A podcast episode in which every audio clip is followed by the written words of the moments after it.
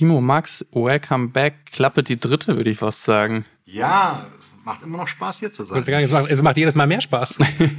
Wir grooven uns ein. Ähm, ich ich habe mal wieder eine ganz konkrete Fragestellung für heute, die tatsächlich mich auch persönlich sehr interessiert, weil ich das häufig auch wiedergespiegelt bekomme. Ja, was ist denn jetzt eigentlich so der Unterschied zwischen einer klassischen zentralisierten Organisation ähm, zu einem DAO? Ich meine, wir haben in, in, einigen Ansätzen schon kurz drüber gesprochen. Wir haben gesagt, das eine ist irgendwie dezentraler als das andere und, und Governance und Kurs sind ein paar Stichwörter gefallen.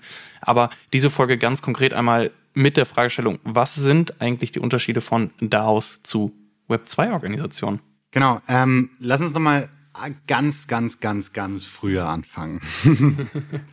und zwar, ähm, wenn, wenn wir so zurückdenken und wir schauen mal ganz kurz in das Zeitalter der Seefahrer und Abenteurer. Ähm, genau, und zwar, äh, wie es losging, dass die Menschheit angefangen hat, äh, hier plötzlich neue äh, Welten zu entdecken, also äh, irgendwie neue Kontinente und ähnliches, gab es nur ganz wenig Leute, die sich Schiffe leisten konnten. Ähm, und äh, das war eigentlich ein ziemlich geiles Game, ja. Also wenn ein Schiff zurückgekommen ist, dann waren die Inhaber und die Crew halt alle komplett reich. Äh, und wenn nicht, ja, äh, dann halt eben nicht. Das Problem war aber dabei, dass äh, es eben nur diese paar ausgewählten, äh, meist adeligen Leute gab. Ähm, und jetzt kamen die, die Holländer tatsächlich auf eine ganz spannende Idee und haben gesagt, hey, ähm, wir könnten uns ja zusammentun ähm, und gemeinsam ein Schiff kaufen. Und äh, wir geben dann einfach Anteilsscheine aus, ähm, um daraus äh, sozusagen diese Ventures, äh, diese Schiffe zu finanzieren. Und aus diesem ähm, Schritt sozusagen sind die modernen Aktienmärkte, Aktiengesellschaften und ähnliches entstanden.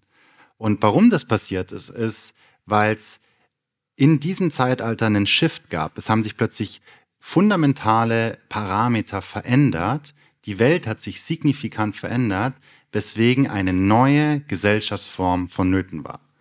Und aus unserer Sicht sind wir wieder in einem vergleichbaren Zeitraum in der Menschheitsgeschichte gelandet. Nur dass es eben diesmal keine fernen Kontinente und irgendwie unbekannte Welten sind, sondern eine digitale Welt beziehungsweise digitale Welten sind, die wir gerade exploren. Und äh, natürlich ähm, gibt es auch dort gewisse Regeln, Physik und ähnliches wie in anderen Welten, äh, wie, wie in unserer realen Welt auch. Aber in dieser Welt sehen wir plötzlich eben neue Organisationen, die sich ganz neu organisieren, ähm, mit ganz neuen Parametern, wie in der alten Welt. Und das ist grundsätzlich mal ähm, sozusagen vom Mindset her der wesentliche Unterschied. Das heißt, wir haben auf der Makroebene ähm, neue Bedingungen und wir sehen auch gleichzeitig eine neue Generation an Menschen heranwachsen und kommen, die mit einem anderen Wertesystem und anderen Schwerpunkten kommen. Da sind wir sozusagen auf der persönlichen oder Mikroebene, ähm, die plötzlich andere Herausforderungen und Anforderungen ähm, an Organisationen stellen. Und Max, du hast die, du hast die Story in, in dem Langform-Podcast schon aufgemacht mit den, mit den DAO-Contributern. Ich würde sogar die These aufstellen, dass, äh, wenn wir in zwölf Monaten nochmal sprechen, ähm, ein Drittel deiner Podcast-Hörerinnen und Hörer ähm, DAO-Contributor sein werden. Ähm, Jetzt lehnt er sich aus dem Fenster hier. Ja, ja, man muss ja bold sein. ähm, nee, ganz, ganz, ganz einfach. Wieso? Ähm, in Vollzeitjobs, auch wenn man sie wechselt, es gibt immer irgendwas, das, das nicht passt. Also bei Magnus dann ist Gehalt passt nicht oder man lernt nichts mehr oder das Team passt nicht oder man möchte remote arbeiten, kann aber nicht mehr remote arbeiten. Ähm, die Firma ist in keiner spannenden Industrie unterwegs. Also ich glaube, in den seltensten Fällen passt wirklich alles über einen langen Zeitraum. Und dann wechselt man die Firma, geht in den nächsten 40-Stunden-Job und ähm, da wird dasselbe wieder passieren. Und ich glaube, das ist kein nachhaltiges Modell, ähm, vor allem nicht in den, in den digitalen, im, Inter im digitalen Zeitalter, im Internetzeitalter. Ähm, und die These, die, die wir natürlich auch bei Twire haben, ist, dass sich das eben daraus rausentwickeln wird und ähm, die Menschen zu DAO-Contributern werden. Und da kommen wir genau zu dem Punkt, den der Max beim letzten Mal angerissen hat.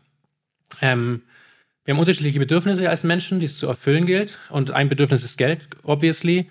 Ähm, das ist dann vielleicht die Cash-Cow-DAO, die man hat, ähm, die, mit, mit der man den Lebensunterhalt finanziert. Dann gibt es eine zweite DAO, da engagiert man sich beim Thema Klimaschutz, weil es einem persönlich wichtig ist zum Beispiel. Man hat eine dritte DAO mit dem Freundeskreis oder dem Sportverein in der Heimat, mit dem man lokal was Gutes tut. Man hat eine vierte DAO, die gründet man vielleicht selber, einfach um die Learning Experience durchzumachen. Und ich glaube, dadurch sind die Bedürfnisse, die die einzelne Person hat, ähm, um einiges besser befriedigt am Ende. Und das macht uns als Gesamtgesellschaft auch produktiver ähm, in den Ergebnissen, die wir produzieren. Das heißt, ich sehe eine Flexibilisierung und eine Dezentralisierung, die ich als, ich sag mal, ich bin, ich fühle mich jetzt mal einfach wie so ein Mitarbeitender in einem, in einem Unternehmen oder in einem DAO. Und das sind so die beiden primären ähm, Erkenntnisse bzw. Konsequenzen, die ich dadurch sehe, dass ich jetzt in einem bzw. mehreren DAOs contribute oder beitrage. Richtig verstanden? Genau. Also im Wesentlichen lässt sich dieser Mindset-Shift ähm, in, in einem Beispiel sehr schön verdeutlichen. In einem Unternehmen fragst du nach Urlaub. In einem DAO fragst du nach Arbeit. Also du hast genau die Umkehrung. Ja. Und der, das Wesentliche an diesem, an diesem Satz oder an diesem Bild ist, ähm, dass das Aktivierungslevel sich verändert. Als äh, Mitarbeiter werde ich geführt. Klar, in einer gewissen Position, Top-Management oder ähnliches, muss ich auch andere führen, aber im Wesentlichen werde ich geführt. Und in einem DAO kehrt sich das um und ähm, du bringst dich aktiv ein und führst aktiv diesen DAO mit.